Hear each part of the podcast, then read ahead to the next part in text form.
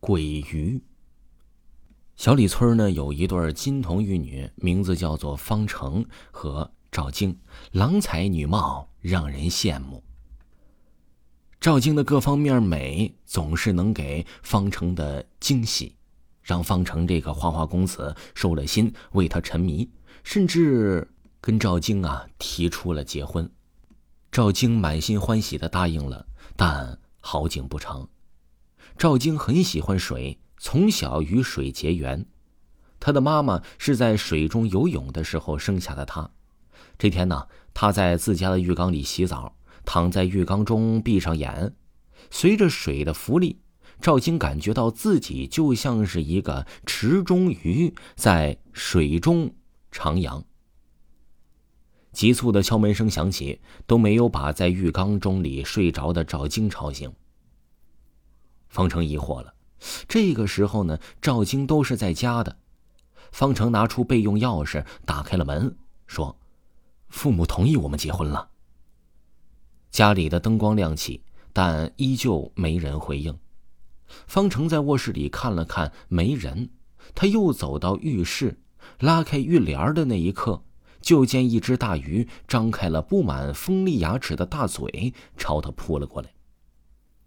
当赵晶从浴缸里醒来的时候啊，地上呢有一滩血迹，十分显眼。赵晶被吓哭了，颤抖着拨打了幺幺零。警察先生，我怀疑我男友遇害了，他肯定遇害了。赵晶不停的哭泣，说话都不利索了。请问，你叫什么？男友又叫什么名字？被谁所害？电话里的警察一连串的问题窜进了赵晶的耳朵。赵晶一懵，他怎么知道凶手是谁呢？那，你是怎么断定他遇害的？我近日在浴缸睡着了，然后醒来的时候啊，浴缸那儿有一滩血迹，所以我就……挂了电话后，赵晶穿好衣服，呆坐在浴室的椅子上。看着那堆血，心颤不已，不知道为何会心颤，这不是害怕，而是感觉有什么不好的事要发生了。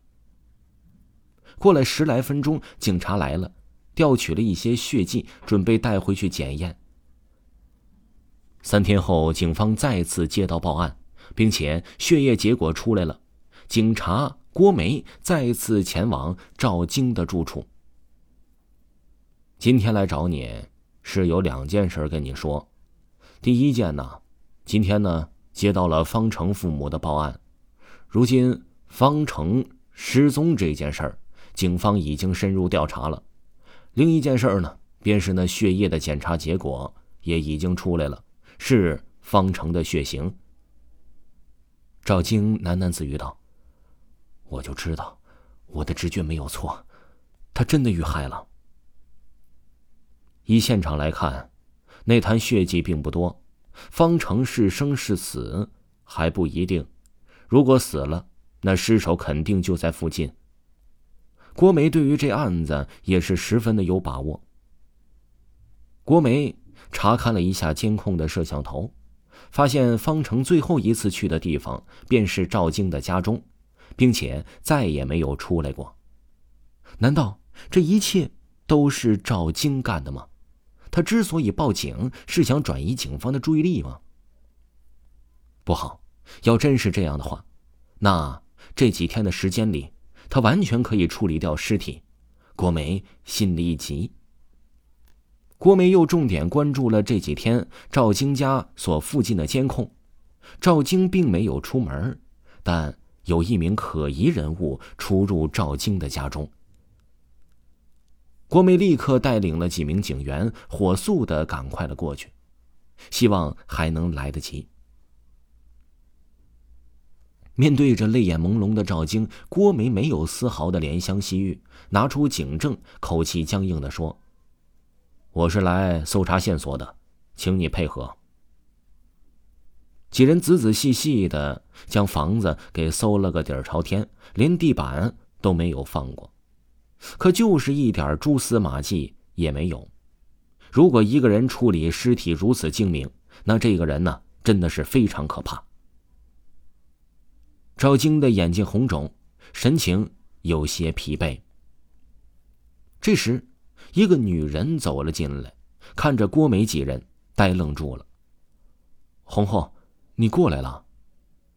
赵晶走过去，挽住她的手，对警方说：“我向你们介绍一下，这，是我的闺蜜陈红，她就是郭队长。”各方都点了点头。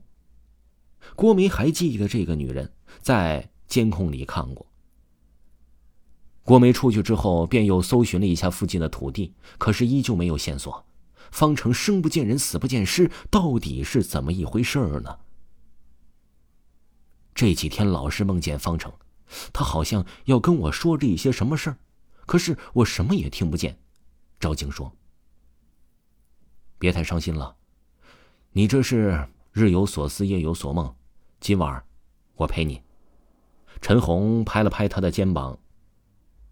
夜深了，陈红已经睡了过去，而赵晶却还在清醒着。方成，你到底要说些什么？一道影子突然出现，站在了赵晶的床前。赵晶捂住嘴，眼中含泪。黑影掐住赵晶的喉咙，眼睛猩红。亏我那么爱你，你却把我吃了！你这个贱女人！不，你不是人！黑影情绪激动，眼睛越发红了。方城，我没有吃你，我那么爱你。赵晶挣扎着，可是身边的陈红却一直没醒。你给我去死吧！黑影嘶哑的吼叫，声音难听刺耳。赵晶翻白眼儿了，那眼睛真像是死鱼眼。黑影又加大了一些力度，他的脸上浮现出一片片发着金光的鳞片。像鱼的细小鳞片，一双血红的眼睛在这黑夜中极为亮眼，配合起来当真诡异。最后时刻，赵晶的身体突然又变成了一条超大号的金鱼，那双死鱼眼和满嘴的利牙就可以看出，这绝对不是正常的金鱼。黑影之前掐住的脖子，在腮的下面十分滑手。那金鱼从床上用力一弹跳，一个鱼尾摆身，便将黑影抽飞。黑影是鬼，这并无大碍，只是越来越痛恨这条鱼，让他给同化了。原来呀，赵晶并不是人，他很爱水，是因为鱼儿离不开水。鱼的记忆只有七秒，但这七秒在人间呢，代表着七天。他只记着一个星期之内的事情，所以啊，出生后的事儿，他全都忘了。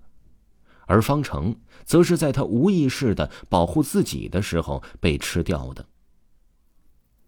黑影伸出双手，变成了锋利的爪子，抓向鱼鳃，只有这样才能抓得稳，并且弄掉鳃，他就会死。一次次的被鱼尾甩飞，但黑影不放弃。依旧找准时机，奋力一抓。